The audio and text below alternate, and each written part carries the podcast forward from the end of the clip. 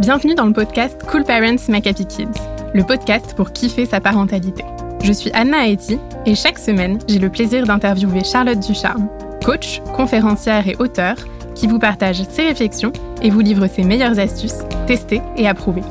Dans ce podcast, toute ressemblance avec des personnes existantes n'est pas fortuite, puisque chaque thématique s'appuie sur un témoignage d'un cool parent, comme vous.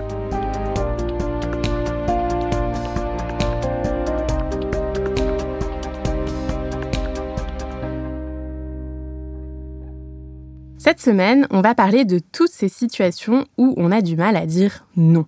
Que ce soit par peur de vexer, de faire de la peine ou de déclencher une colère chez notre enfant. Que faire de tous ces oui que l'on prononce à contre-coeur? On en discute avec le témoignage de Sabine, maman d'un garçon de 2 ans. Sabine nous confie que pour elle, savoir dire non, ça a toujours été très compliqué. Avec ses enfants, mais pas que.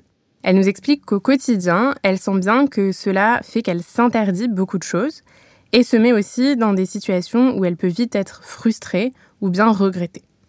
Elle nous partage plusieurs exemples, notamment le fait d'accepter d'aider euh, sa collègue de bureau sur un dossier et de finir par être surbookée pour tout finir, de donner quand même un bout de brioche à son fils quand il le lui demande alors que le repas est prévu euh, rapidement après, ou bien accepter de sortir avec des amis de son conjoint pour ne pas le vexer, en sachant pertinemment qu'elle est fatiguée et n'apprécie pas ce genre de soirée.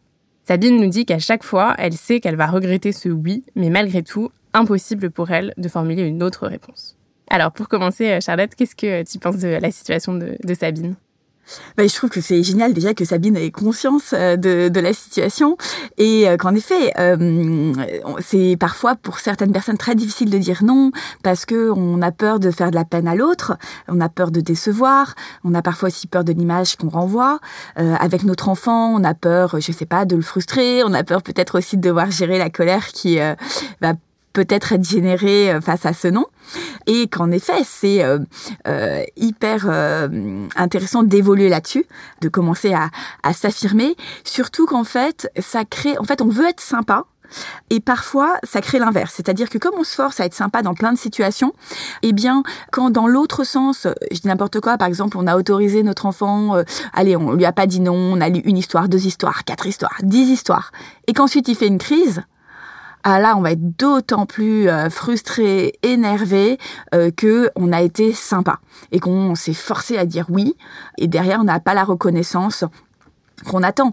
Et c'est pareil, euh, si euh, on s'oblige à aller à cette soirée avec euh, notre conjoint, on n'a pas envie d'y aller, et qu'ensuite, je sais pas, notre conjoint, il fait pas ce qu'on lui demande, et dans le sens inverse, il vient pas au dîner avec nos parents, etc. Eh bien, on attend de l'autre, voilà, qu'il y a un espèce de retour parce que nous, on s'est sacrifié pour lui ça peut arriver aussi. Et finalement, et eh ben après, on est agacé par les autres, euh, euh, on est frustré, euh, on attend de la reconnaissance parce que on s'est un peu trop sacrifié. Donc finalement, ça fait un, cercle vicieux qui fait qu'on continue à avoir encore plus de mal à dire non à l'entourage et on en attend toujours plus. Voilà. Et alors, quand on sait qu'on va dire oui, justement, qu'on est sur le point de le faire, mais qu'on n'a pas envie, qu'est-ce que tu conseillerais de faire? Bah, Je trouve que c'est hyper intéressant d'avoir conscience que là, on dit oui, non pas parce qu'on a envie de dire oui, mais on dit oui parce qu'on a peur de dire non. Donc c'est pas un oui qui est juste. C'est assez difficile sur le moment sur l'instant de changer notre réaction. C'est pour ça que ça vaut vraiment le coup de se poser à froid euh, bah, comme euh, comme elle vient de le faire euh, pour se dire ah ouais mais dans cette situation en fait c'était pas ok pour moi de dire oui et plus en fait on a conscience de ce que ça génère comme inconvénient. Euh, plus dans une situation similaire qui va se reproduire, on va avoir davantage d'assurance à euh, dire non plutôt que oui. Parce que là, en fait, quand on dit oui à quelque chose, par exemple, euh, pour les dossiers au bureau, on dit oui. En réalité, en disant oui à quelque chose, on dit toujours non à autre chose. C'est-à-dire que là, on va dire oui pour un dossier et il faut qu'on réalise, il faut prendre conscience. Donc, à froid généralement, que en disant oui à ce dossier, on dit non peut-être à euh, sortir plus tôt pour aller gérer euh, nos enfants, pour s'occuper d'eux. On dit peut-être non à la qualité d'un autre dossier qu'on aurait dû rendre. On dit peut-être non à un déjeuner avec un collègue qui en avait besoin parce que eh ben on doit travailler.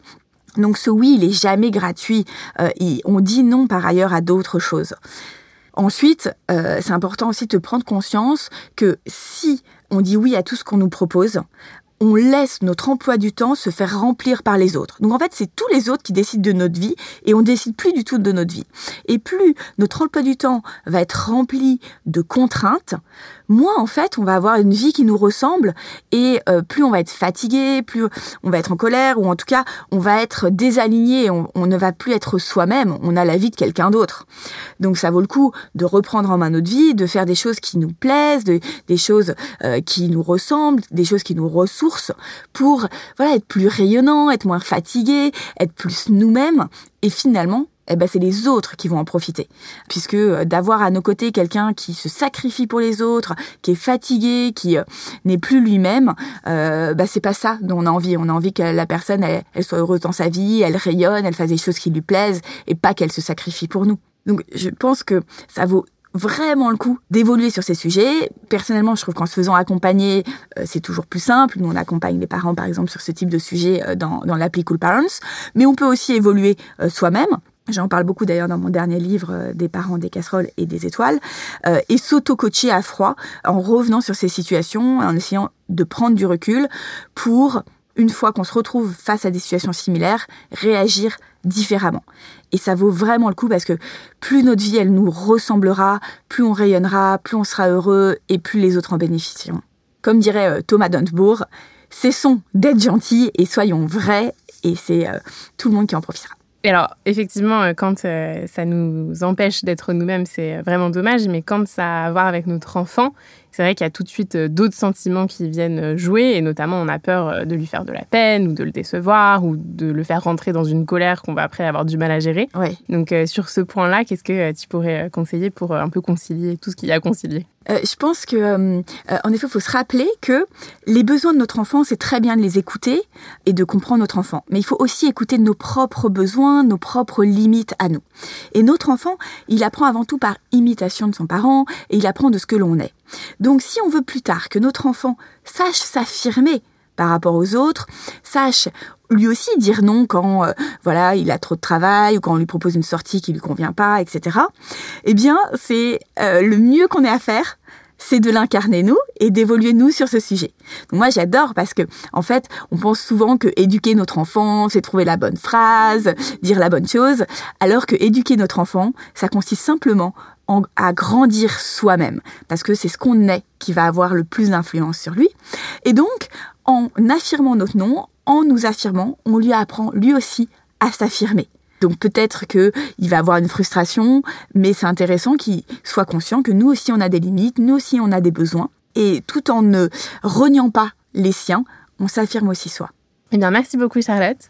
On tient donc euh, de se poser à froid pour mieux identifier les situations où on dit oui parce qu'on a surtout peur de dire non. Et puis on n'hésite pas voilà, à réfléchir aussi à tous les inconvénients euh, qu'on a eus dans les situations passées où ça nous est arrivé pour petit à petit euh, pouvoir réagir autrement et formuler des noms confiants, ce qui est aussi un très beau modèle à offrir à nos enfants. Nous espérons que toutes ces belles idées t'auront plu et surtout qu'elles t'auront été utiles. Si tu as envie que ton témoignage soit le prochain à passer à notre micro, n'hésite pas à nous partager ta situation en nous écrivant par mail ou sur nos réseaux sociaux. Et si tu cherches quel épisode écouter ensuite, il y a déjà plus de 50 épisodes qui sont disponibles gratuitement. Tu peux t'abonner sur la plateforme que tu es en train d'utiliser pour ne plus les louper.